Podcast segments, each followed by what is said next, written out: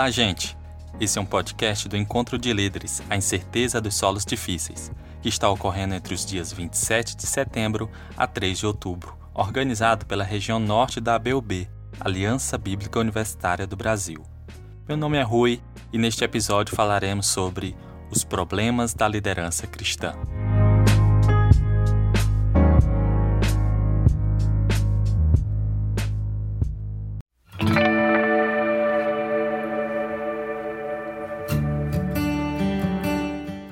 Toda liderança tem os seus desafios. No caso da liderança cristã, isso não é diferente.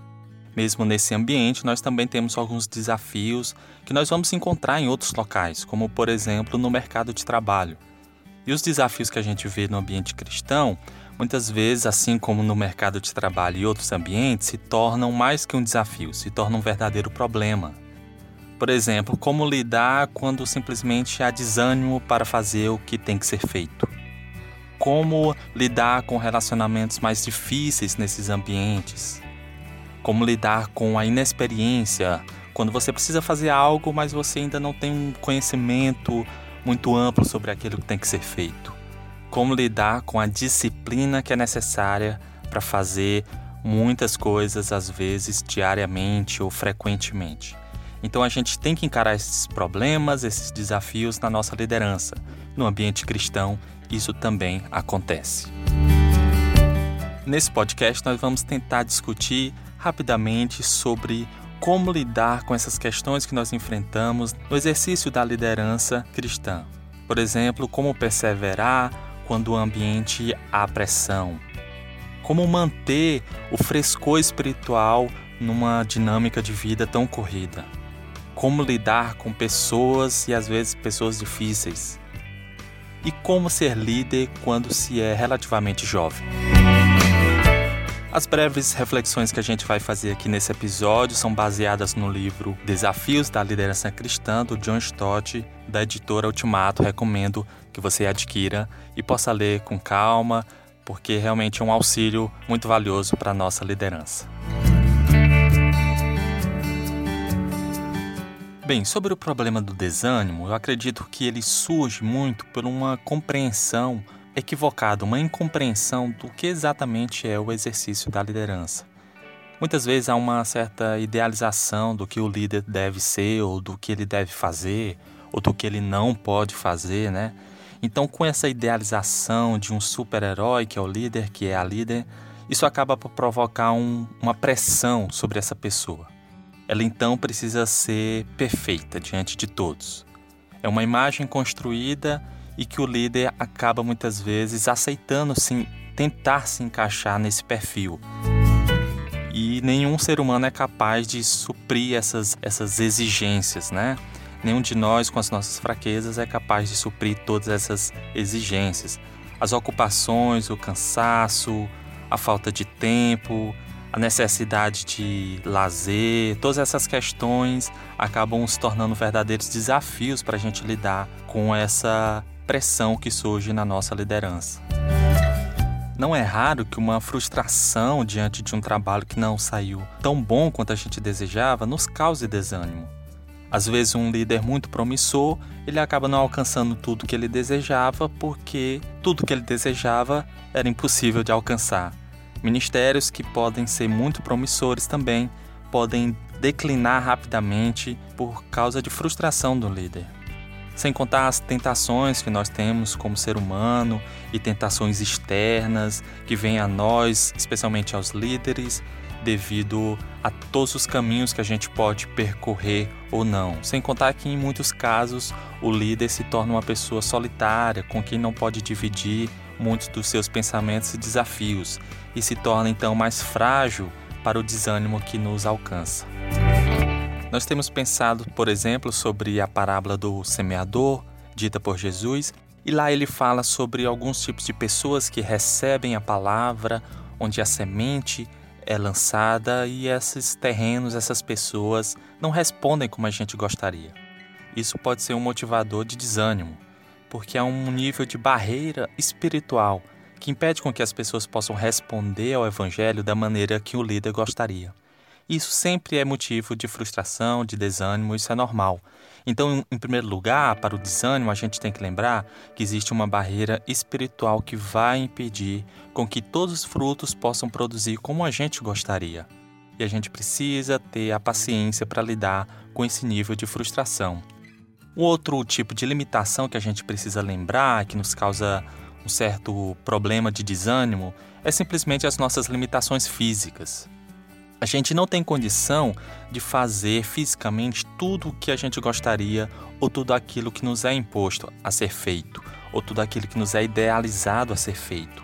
Existe um certo aspecto onde nós temos fraquezas, onde nós temos fragilidades, e a melhor forma do líder agir diante desse desânimo de se encontrar diante das suas fragilidades é simplesmente admiti-las e trabalhar para que possa melhorar na medida do possível. As nossas fragilidades são parte do ministério da igreja para nos servir, para nos ajudar. É por isso que nós somos um corpo como liderança. O líder não deve ficar sozinho porque ele tem as suas limitações e ele precisa de outro para ajudá-lo. Que esse problema ou que esse, essas limitações físicas que nos encontram, seja para compreender um texto, seja para falar diante de um público, seja para poder ter novas ideias, seja para poder trabalhar vários dias na semana. Enfim, nós temos limitações no nosso corpo e a gente precisa compartilhar essas limitações para que a gente seja edificado por outros. É bem interessante o próprio caso do apóstolo Paulo, onde ele admitia que havia na sua vida um espinho na carne, uma dificuldade é, muito importante para o seu ministério, Alguns especulam que poderia ser uma dificuldade física, um problema pessoal, psicológico, alguns dizem que pode ser um problema familiar, mas muito provavelmente era uma dificuldade com a sua visão, já que outros textos ele não escreveu pessoalmente, mas pediu para que outros escrevessem. O fato é que Paulo tinha uma dificuldade, uma fraqueza que trazia desânimo a ele. E como é que ele lidava com isso?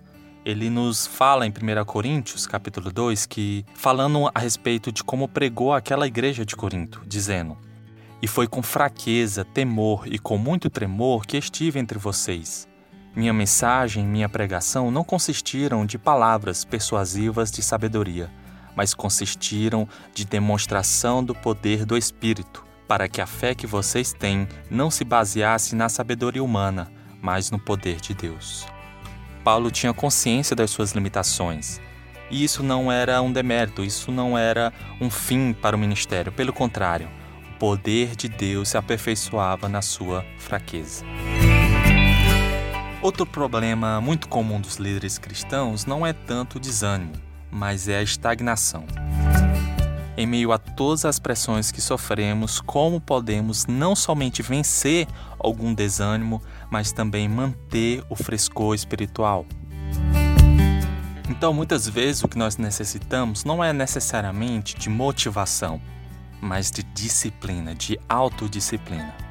Então, aqui eu vou citar algumas dicas, algumas autodisciplinas que nós devemos ter, que o próprio autor John Stott cita no seu livro já mencionado, né, os desafios da liderança cristã.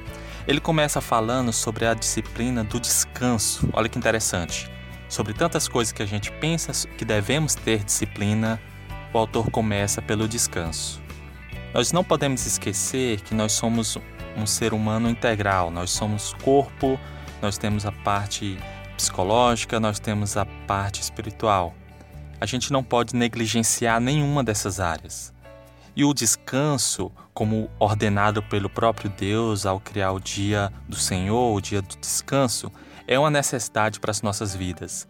É preciso tirar um tempo para si mesmo, seja com um lazer, seja com um esporte, seja com uma brincadeira, um jogo, seja com um tempo em família, mas é preciso de um tempo de descanso e de relaxamento. E isso também é disciplina. Vemos o caso, por exemplo, novamente do apóstolo Paulo, onde ele cita em várias cartas a necessidade de ter companhia, de amigos, de discípulos.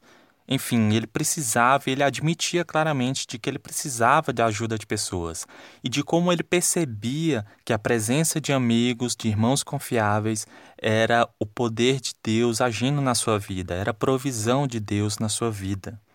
Então, para Paulo, não havia nenhuma dificuldade em admitir que ele precisava de um tempo de descanso com pessoas confiáveis. Paulo era um grande cristão mas uma pessoa também humana, não tinha medo de admitir sua necessidade de companhia. Então a gente precisa lembrar que a primeira disciplina é a do descanso. Há necessidade de tirarmos tempo para descansar, temos necessidade sim de um passatempo, de praticar um esporte, de ter um hobby. Há necessidade de termos a companhia de família e amigos. São necessidades humanas.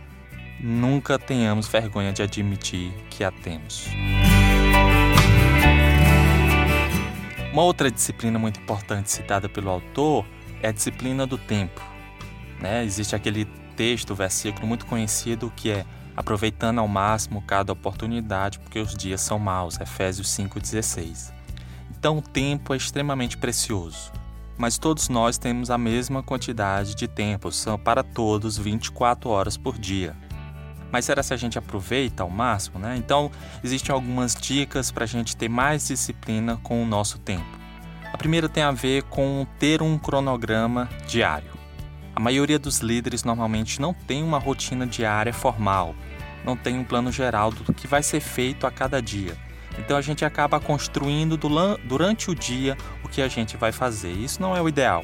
O ideal é que a gente possa planejar um cronograma, colocando as tarefas do dia em uma ordem de prioridade. E assim a gente vai poder ter cada tarefa ao seu tempo e poder realizá-las de maneira mais organizada. Um bom líder cristão precisa ter organizado o seu momento específico de leitura da Bíblia e de oração durante o seu cronograma, durante o seu dia. Então, quanto nós temos reservado um tempo específico para a leitura bíblica e para a oração na nossa vida diária. Falando em disciplina espiritual, essa é uma disciplina realmente muito importante, também citada pelo autor. Como a gente pode se organizar e como nós podemos manter essa disciplina de devoção? Como a gente pode manter esse estímulo para a nossa leitura bíblica e acabar evitando que ela se torne uma rotina, que se torne algo monótono ou maçante, né? A resposta primeira é que a gente deve abordar o texto, esse momento de devoção, com expectativa. A gente não deve começar a ler a Bíblia sem algum momento antes de meditação, de concentração daquilo que a gente vai fazer. A gente precisa lembrar que Deus fala por meio do que ele já falou na sua palavra e que a gente possa ouvir o que ele tem a dizer. Assim também deve ocorrer com o nosso momento de oração. É interessante como nós nos encontramos muito à vontade, contentes em momentos de oração. E como é valioso e precioso ter aquele momento. Mas é um paradoxo porque nem sempre a gente tem essa disposição de ter um momento de oração a cada dia. Então, por que é um momento tão importante, mas nós não fazemos da maneira que é mais adequada? Como a gente pode exercer a nossa liderança cristã sem ter momentos de oração? Isso não vai ser muito viável. Então, a gente precisa lembrar que existe um aspecto espiritual envolvido em ter um momento de oração. É uma ferramenta poderosa de crescimento, de amadurecimento e da própria liderança. Então, nós precisamos colocar diante de Deus, compreender a importância desse momento de oração e relembrar o que o texto da palavra diz em Salmo 145, 18, que o Senhor está perto de todos os que o invocam, de todos os que o invocam com sinceridade. Um outro problema que o líder vai ter que encarar são os relacionamentos. Muitas vezes, esse é um dos principais problemas na vida do líder. John Stott conta uma história no seu livro que eu achei bem interessante. Ele diz: Perguntaram a um missionário novato como ele estava se saindo na nova missão. Fazia só alguns meses que ele estava em um novo país e ele disse que estava indo bem e só havia tido dois pequenos problemas. O primeiro era que ele não podia suportar os outros colegas missionários. E o segundo era que ele não conseguia se dar bem com os cristãos daquele país. Mas fora isso, estava tudo bem. Poderíamos passar muito tempo aqui conversando sobre a importância dos relacionamentos e como ele é parte essencial da liderança cristã, de qualquer liderança e da liderança cristã ainda mais. São nos relacionamentos onde a nossa liderança é exercida. O primeiro ponto para a gente lembrar de como ter bons relacionamentos é relembrar do valor da criação e do projeto de redenção de Deus. Esse respeito deve iniciar a partir dessa perspectiva, desse valor. Precisamos ter uma compreensão cristã desse valor. Não se mede o valor humano pela profissão ou renda que uma pessoa tem, nem pela sua aparência ou se a sua personalidade é agradável, nem pelo tamanho da sua casa, do seu carro ou da sua posição social. O valor humano é intrínseco para o reino de Deus e para Deus. E aqui está uma diferença básica entre a liderança cristã e a liderança do mundo. Nós vamos olhar para cada pessoa com um valor intrínseco como parte da criação de Deus e como parte do projeto de Deus para a sua criação e para a sua redenção. Na liderança cristã, nós temos um fundamento para servir as pessoas. Não se trata daquilo que elas podem ser no futuro ou do que elas podem nos dar de volta, mas é a criação e a redenção, é o próprio Deus. Em Atos, no capítulo 20, há um discurso de Paulo onde ele fala: Cuidem de vocês mesmos e de todo o rebanho sobre o qual o Espírito Santo os colocou como bispos, para pastorearem a igreja de Deus, que ele comprou com seu próprio sangue. Na nossa liderança, nós precisamos lembrar quem são essas pessoas. Essas pessoas são o alvo do amor de Cristo, que ele comprou com seu próprio sangue. E nós somos chamados a servir essas pessoas. Quando nós relembramos desse valor, nós temos mais disciplina, nós temos mais motivação para servir a essas pessoas. Mesmo para aquelas pessoas que são difíceis de se relacionar, nós precisamos olhar para elas e lembrar que Cristo as ama, que Cristo morreu por aquelas pessoas. Então, para nós, para o líder, deve ser um privilégio servir por causa do valor que elas têm. Um outro princípio muito importante é que nós fazemos o que fazemos não por nós mesmos, mas nós fazemos no nome do Senhor Jesus. Nós fazemos como que para o Senhor. Como diz o texto em Colossenses capítulo 3: Tudo o que fizerem, seja em palavra ou em ação, façam-no em nome do Senhor Jesus, dando por meio dele graças a Deus Pai. Ou tudo o que fizerem, façam de todo o coração, como para o Senhor e não para os homens. Então, na minha liderança cristã, eu preciso lembrar que eu devo me relacionar com a pessoa pensando que ela representa a própria imagem do Senhor Jesus. Devo servir a esse próximo, lembrando que eu estou servindo na verdade a Deus. E há também casos, como dito por próprio Jesus, de que aquele que serve está agindo como que a imagem do próprio Cristo. É a representação do amor de Deus em serviço. Então eu represento, eu sou um embaixador de Cristo na vida do outro. Então, não necessariamente a relação é uma relação somente de duas pessoas, mas é uma relação de duas pessoas onde envolve o nome de Jesus. É isso que Jesus se referiu quando falou sobre o ministério do amor aos que têm fome e sede, aos enfermos, aos que estão nus, aos estrangeiros e aos prisioneiros que vocês fizeram a algum dos meus menores irmãos, a mim o fizeram. E aqui está o princípio que a gente deve aplicar em tudo que a gente vai fazer na nossa liderança. É possível limpar uma casa como se estivesse esperando a visita de Jesus. É preciso pensar que eu estou preparando uma refeição, como aquele exemplo de Marta preparando para Jesus. É possível servir a um estudante como se ele representasse um desses que são pequenos, que representam o próprio Cristo. É possível visitar uma casa como se Jesus vivesse nela. O princípio aqui é revolucionário. Ela está dizendo que eu devo apresentar Cristo a ambos os lados de um relacionamento. Por um lado, servimos no nome de Cristo como se fôssemos a representação embaixadores de Cristo, e assim somos, e por outro, servimos por causa de Cristo, como aqueles a quem servimos fossem Cristo e estivéssemos servindo a Ele. Um outro princípio muito importante na liderança cristã é nós relembrarmos do papel de ouvir, simplesmente ouvir. Muitas vezes nós líderes somos instigados a sempre falar, falar e falar, mas a liderança cristã também é ouvir. Então, quando nos relacionamentos, por mais que sejam difíceis, nós damos tempo de ouvir, ouvir com atenção, uma escuta realmente com empatia, com atenção, com amor, a gente pode crescer nessa liderança. A gente pode superar dificuldades nos relacionamentos. Às vezes, apenas a comunicação não está sendo tão adequada porque um dos dois não está compreendendo o que o outro quer dizer. Muitas vezes a gente supera desafios, a gente supera barreiras nos relacionamentos simplesmente em parar, ouvir, ouvir e ouvir com atenção. Uma última coisa a respeito de relacionamentos é que durante a liderança a gente precisa tomar decisões. E nem sempre a tomada de decisões há consenso. Na verdade, na maioria das vezes, nós não vamos encontrar consenso. Na maioria das vezes, a gente precisa ter muita paciência nessa tomada de decisões. Além das outras dicas que já foi falada, a gente precisa às vezes simplesmente dar um tempo, um tempo para orar juntos, para ouvir mais, para ter paciência de a sua vontade não ser decidida ainda, mas com paciência, assim como o Senhor, ouvir, discutir e tentar chegar ao máximo possível de uma decisão que agrade a todos.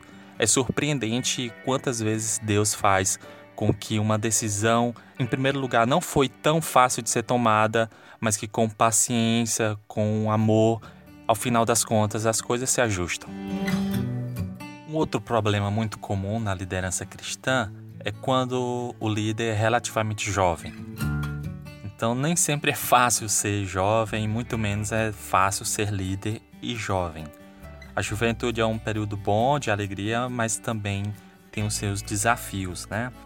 Como ser um líder diante de gerações mais velhas, mais experientes, que nem sempre confia muito bem nos mais jovens. Às vezes acontecem dessas gerações não aceitarem facilmente esses jovens como adultos ou como líderes, não aceitam muito bem os méritos desses jovens, as ideias desses jovens. Então é comum esse líder mais jovem ficar irritado e até frustrado. Um caso clássico bíblico sobre isso é quando Paulo escreve ao jovem pastor chamado Timóteo e dá dicas a ele de como agir nessa circunstância. Eu acredito que o próprio texto da carta de Paulo a Timóteo é o melhor ponto de partida para pensarmos sobre esse problema. Em 1 Timóteo 4, do versículo 11 até o capítulo 5, versículo 2, Paulo diz: Ordene e ensine estas coisas. Ninguém o despreze pelo fato de você ser jovem, mas seja um exemplo para os fiéis na palavra, procedimento, no amor, na fé e na pureza. Até a minha chegada, dedique-se à leitura pública da Escritura, à exortação e ao ensino. Não negligencie o dom que lhe foi dado por mensagem profética com imposição de mãos dos presbíteros. Seja diligente nessas coisas, Dedique-se inteiramente a elas para que todos vejam seu progresso. Atente bem para sua própria vida e para a doutrina, perseverando nesses deveres, pois agindo assim você salvará tanto a si mesmo quanto aos que o ouvem. Não repreenda asperamente o homem idoso, mas exorte-o como se ele fosse seu pai. Trate os jovens como a irmãos, as mulheres idosas como a mães e as moças como a irmãs, com toda a pureza percebendo os conselhos de Paulo aqui a Timóteo nesse texto, a gente vê que ele fala algumas coisas. A primeira é que Timóteo deveria estar atento com seu exemplo. Mais do que com alguma palavra ou outra que ele falasse, fora a sua ensino bíblico, mas com o seu exemplo. Ponto de partida era o seu exemplo. Cuidado com o que ele fazia, cuidado com o que você faz. Dar o exemplo é o estilo de liderança do próprio Jesus.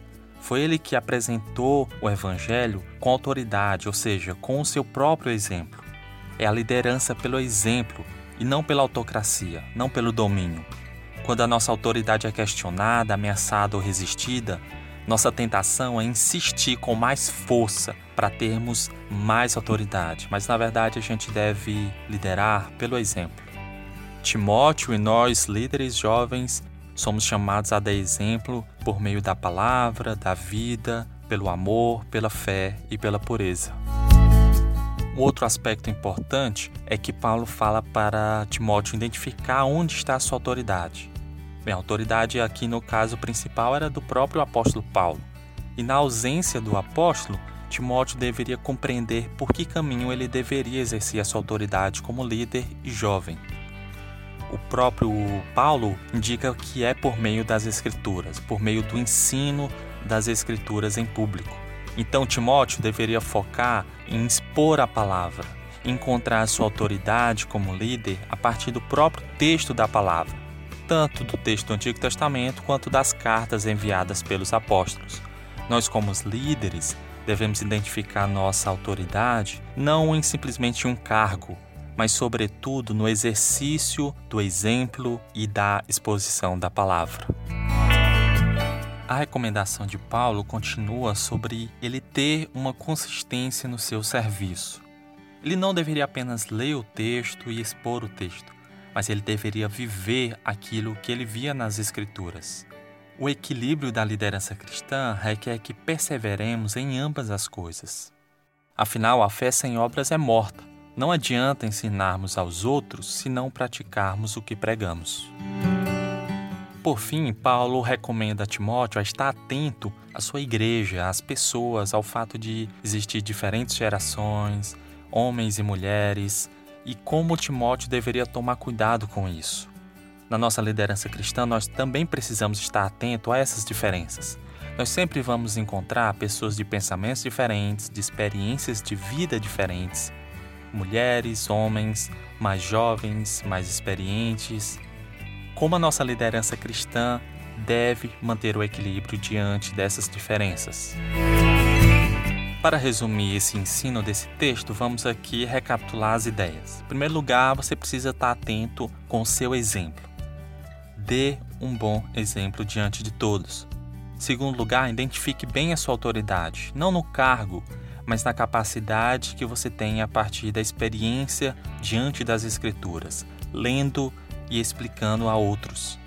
Terceiro, exercite os seus dons de modo que você possa ver evidências desse chamado.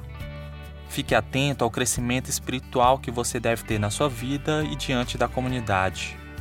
Continue prestando atenção em consistência. Não caia na dicotomia entre um ensino e um comportamento diferente. E por último, ajuste seus relacionamentos, tratando todos da comunidade, todos da missão, todos com quem você convive com o devido respeito, relembrando as diferenças que são naturais em um corpo, em uma comunidade. Se o jovem líder cristão relembrar dessas indicações, desses conselhos, com certeza vai diminuir bastante a chance de haver uma rejeição ao seu ministério.